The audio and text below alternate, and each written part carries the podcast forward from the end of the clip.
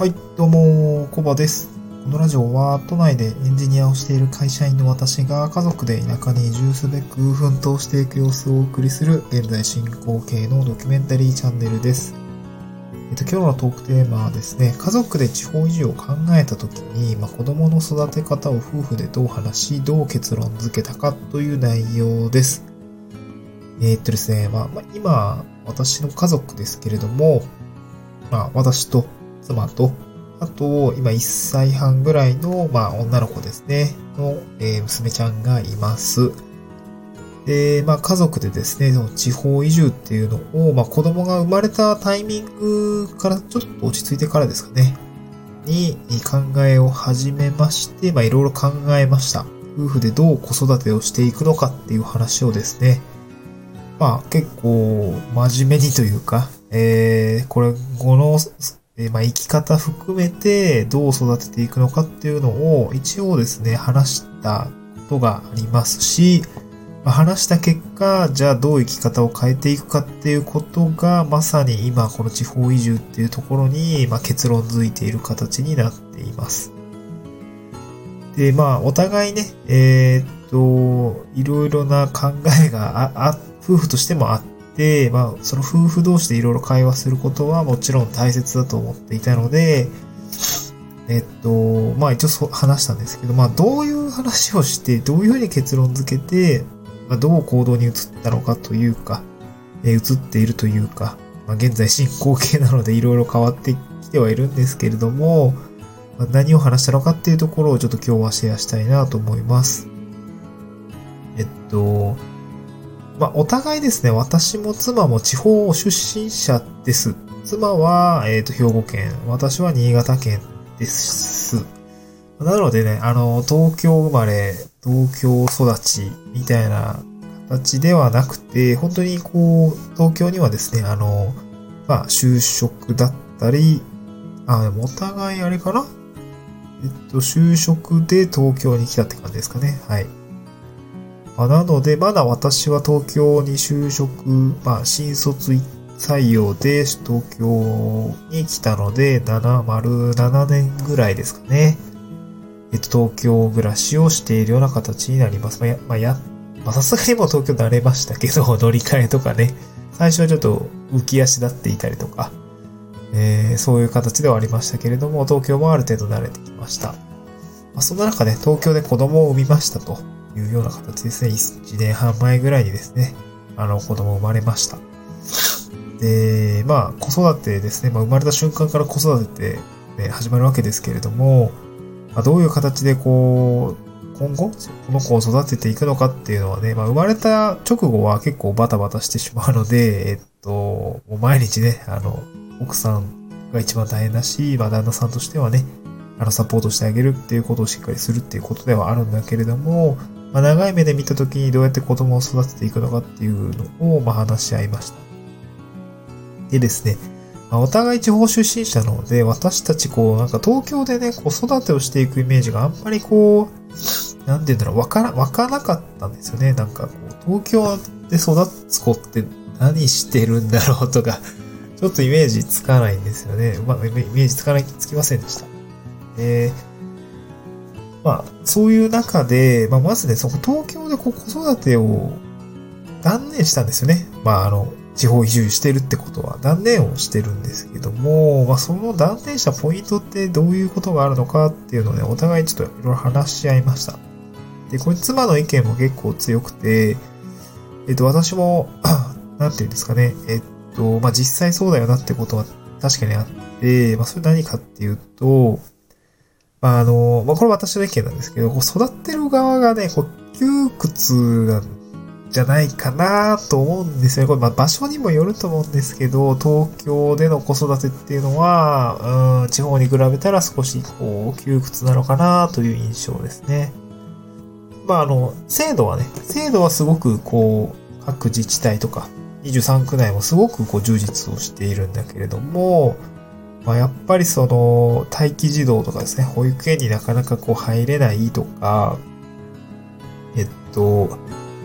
まあ、あとあれですよね、あの、移動とかね、結構やっぱり電車移動っていうところが、小さいうちはね、まあ結構な、やっぱ泣いたりもするし、うーん、なんか私はそういうの、なんだろう、気にしなきゃいいじゃんってことはあるんだけれど、やっぱ人の目って気になりますよね。まあ結構今も私電車で、風景とか送り迎えをする時もありますけれども、なんかね、まあこれは本当人によると思うんですよね。そんなの全然気になんねえわ、みたいな。妻はあんまり気にしてないのかもしれないですけど、私はすごく気にしてしまって、やっぱりこう世の中のママさん、大半のママさんは、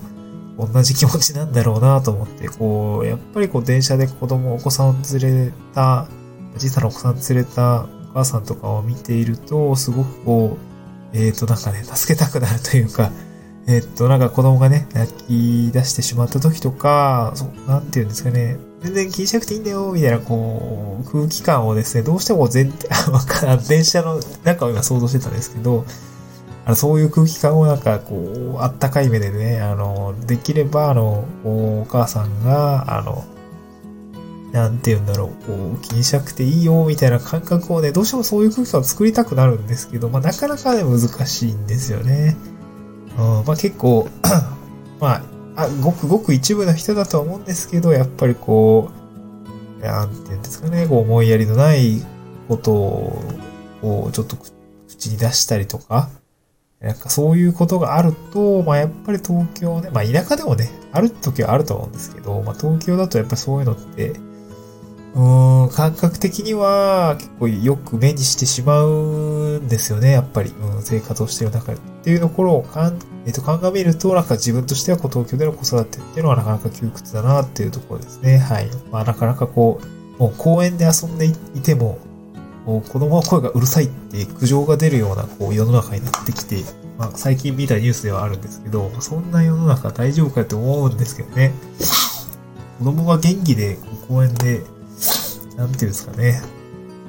元気であるってことはもう、ね、国としては、国としてはっていうかな、ちょっと 壮大ですけど、国としてはいいことなのかなと思いますけどね、活力というものが、えー、あるという、まあ、微笑ましいことだなと、子供を育ててる側としてはそう思うんですけども、まあ、立場が違うと、まあそういうわけにはいかないわけで、まあどっちが正解というわけではないですけれども、こう、もう少しゆとりがある環境で育てていきたいなというのが正直なところでした。あと東京で子育てを断念したポイントのもう2点目は、えっとね、なんか、これ妻の意見なんですけど、マセタガキになってほしくないって言ってたんですね。マセガキになってほしくないって言ってました。で、これね、ちょっと面白かったのが、まあ、妻の、えっと、職場のお友達ですかね。えー、まあ、確か東京の人だったのかな。で、え、もう小中学生の娘さんとかがいて、やっぱ妻聞いてみたい。つ妻はその東京での子育てのイメージがないので、えっと、聞いてみたみたいなんですよね。小学校の時とかって、どこで遊んでるの？みたいなところで聞いたら、そのちょっとおしゃれなカフェとかに行って、すごい食べるんだよとか、言ったりとか、で、こうじゃあ中学生になったらどこ行くの？とかね、聞いたら、いやもう渋谷に行くんですよ。言ってて、マジ、それ マジかと思ったらしいんですよね。中学で渋谷か。ませてんなって思ったらしいんですよね。その感覚ね、確かにわか、確かにわかるんですよね。私も、小学校とか何やってたんだろうって考えた時にもずっとグラウンドでサッカーボール蹴ってたんですよね、ずっと。まあそれ小学校4年生ぐらいかなあのミニバスケットボールの部活を始めるまでは、あの、ずっとサッカー、まあ、サッカー、野球全部好きで、本当に暗くなるまでかグランド行ってとか。まあ、あと、ちっちゃい小、私が育った小学校は、あの、なんだろうな、各一学年一クラスで人数が少ない学校だったので、全校生徒100人ちょっとぐらいかな。あの、少ない人数だったので、本当にね、6年間一緒だったんだけれども、その子たちとは、本当に休みの日でも、絶対なんかみんなグランド集合してるんですよね。誰もで、今、ね、スマホとかないし、誰もこう声かけてないんだけど、あそこに行ったら誰かいるだろうみたいな感覚があって、休みの日にはサッカーボール片手にグラウンドに行ってました。当時はね、えー、グラウンドもこう開放していて、もう集まってサッカーしてましたね。なんか懐かしいですね。えー はい、夕方までやってましたね。で、まあ中学も何やってたかっていうと、まあ私部活やってたんですけど、やっぱり休みの日とかは、何やってたんだろう、なんかね、本当に、田舎の子たちみたいな感じの、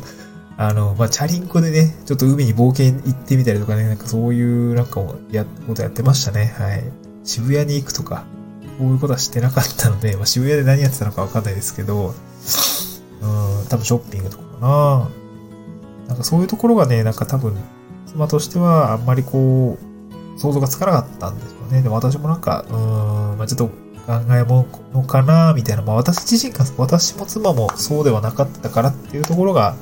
あると思うんですよ。まあ一概に悪い、いい悪いの話ではなくて、なんかこう、経験したことがあるかとか、感覚として合う合わないの話なので、いい悪いではないんだけれども、なんかそこがね、やっぱり気になったっていうところですね。で、あと、東京での子育てを断念したポイントとしては、こうやっぱり自然に近いところで育ってほしいっていうところがありました。妻はよくこう土で追いじったりとかをしてほしいねとか、私もね、こう、なんて言うんだろう。自然を感じてほしいんですよね。やっぱりこう山とか川とか、そういう遊びをこうしてほしい。で、そういうところってやっぱ工夫で、なんか、いかようにでも楽しめるというか、そういうことがあると思うので、なんかそういう感覚でこう育ってほしいなっていうところがあって、自然に近いところで育ってほしいなと思って今、地方に移住をしています。で移住予定地の、ね、まあ、限界集落になるんですけど、まあちょっとえっと、空き家の状況にもよるんです。空き家の回収状況にもよるんですけど、まあ、一旦二段階住で、えー、ちょっと市街地一回住むんですけど、まあ、ゆくゆくはこう、限界集落の方に引っ越す形になるんですけど、その限界集落のそのエリアですけれども、マジ、あの、めちゃくちゃ田舎で里山なんですけど、ね、もう近くにね、まあ、川とかも流れてるし、山も見えるし、あとね、ご近所さんが牛、牛、牛？牛飼ってんすよ。淡路牛飼ってて、もうめちゃくちゃ娘動物好きなんですよね。でなんか、牛さん多分絶対こう散歩がてら絶対行くだろうな、みたいな ことを妻とも話してました。なんかそういうのいいよねっていうところはすごくありましたね。はい。で、まあ、東京での子育てを断念したポイントはいくつかありますけれども、やっぱりね、まあ、